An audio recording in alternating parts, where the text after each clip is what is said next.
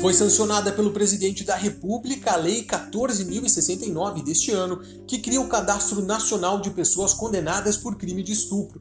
O cadastro servirá como um banco de dados com informações como identificação do perfil genético, características físicas e impressões digitais, além de fotos dos condenados. Conosco hoje a coordenadora estadual das delegacias de polícia especializadas no atendimento à mulher, delegada Tatiana Bastos, comenta os desdobramentos dessa nova lei e como ela influencia no combate à violência contra a mulher. O PCcast, o podcast da Polícia Civil, começa agora.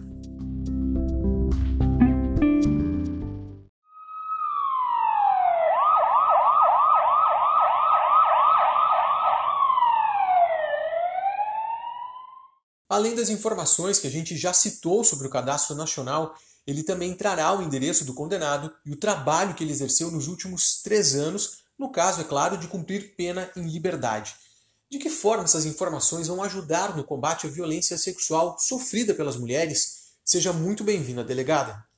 Olá, mais uma vez, muito obrigada pelo convite para participar de mais esse PCcast, falando dessa novidade, dessa nova legislação que entrou em vigor agora no dia 2 de outubro e que cria o Cadastro Nacional de Pessoas Condenadas por Crimes de Estupro.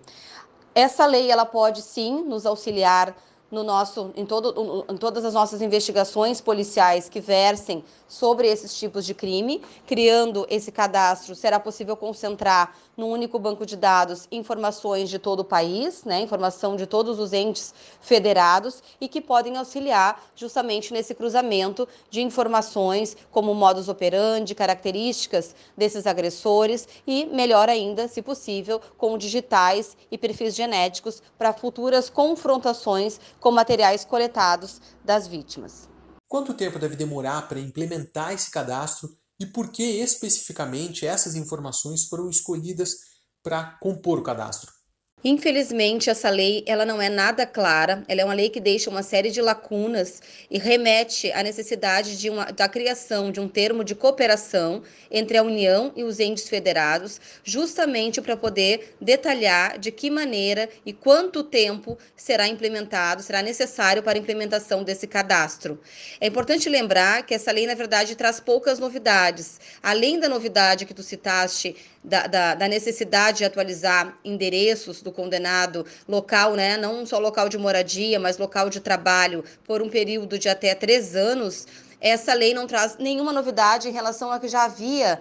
Nós já tínhamos no nosso país o Banco Nacional de Identificação Genética, que já era um banco, na verdade, de difícil alimentação, de pouca utilização, e que agora, na verdade, essa, esse cadastro ele já traz informações, podem ser migradas informações desse Banco Nacional, só que agora a gente tem um cadastro específico para o crime de estupro e o outro era para todos os crimes graves, hediondos, né, crimes hediondos cometidos com violência ou grave ameaça. Então lá já estava também contemplado o crime de estupro e de estupro de vulnerável. E essas informações serão apenas de novos condenados ou quem já está preso pelo crime de estupro também terá as informações disponibilizadas. Infelizmente, a lei também não se faz clara no que tange a essa informação de se serão somente novos condenados, novas sentenças penais condenatórias, ou se quem já está cumprindo pena pelos crimes de estupro também terão essas informações alimentadas ou repassadas para esse cadastro nacional. Isso tudo remete, também precisaremos a, a necessidade desse termo de cooperação para justamente detalhar como será operacionalizado esse novo cadastro. Bom, essa base de dados será desenvolvida, instalada e mantida por meio de recursos do Fundo Nacional de Segurança Pública.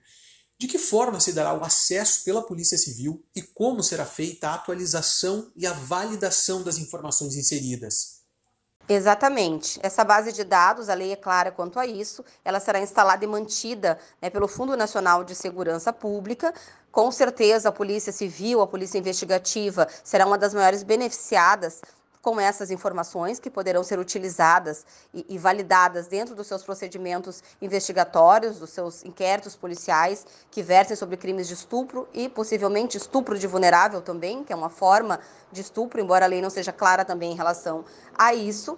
Mas nós não sabemos, também não temos essa informação pela leitura da legislação de que maneira serão atualizados e validados esses dados. Possivelmente no termo de cooperação, isso também será definido, assim como a responsabilidade né, e, a, e a validação realmente dessas informações que cada um dos estados federados irá inserir nesse banco de dados. O condenado, após cumprir a pena pelo crime, continuará com as suas informações no cadastro ou elas serão retiradas? A legislação também não responde esse questionamento, né, do tempo em que essas informações continuarão no cadastro ou se elas serão retiradas após o cumprimento integral da pena. Né? Ela simplesmente refere que no caso de livramento condicional, ele terá, esse indivíduo, ele terá ainda essa condição, essa necessidade de atualizar por até três anos, então, seu endereço, local de trabalho, eh, essas informações serão necessárias, mas o tempo realmente precisará ser dito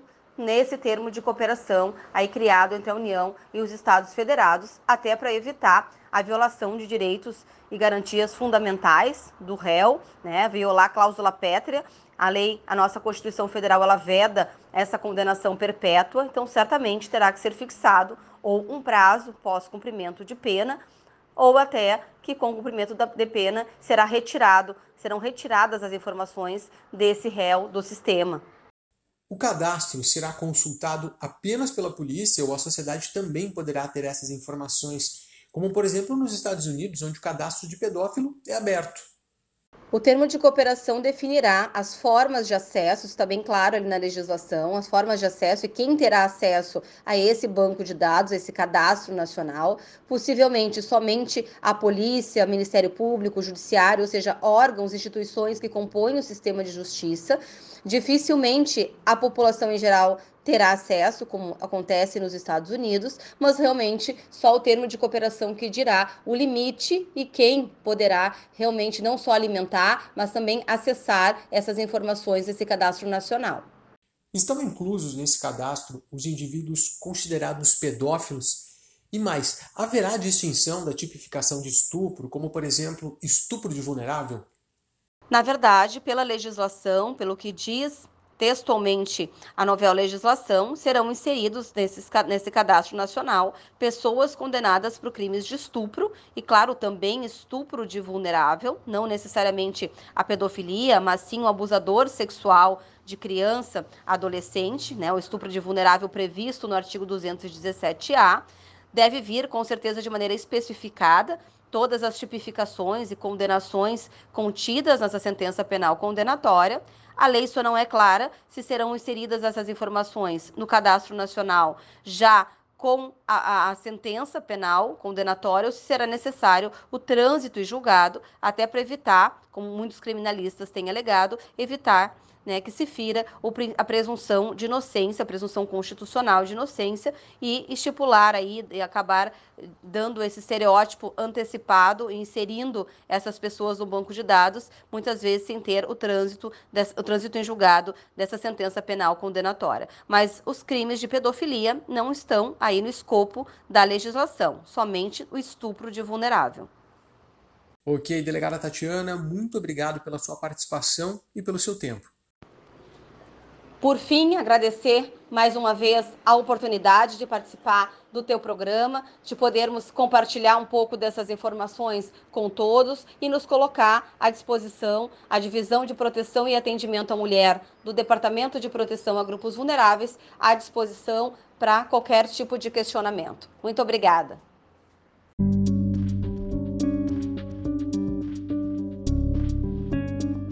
E esse foi o PCcast de hoje, abordando alguns dos aspectos do novo Cadastro Nacional de Pessoas Condenadas pelo Crime de Estupro.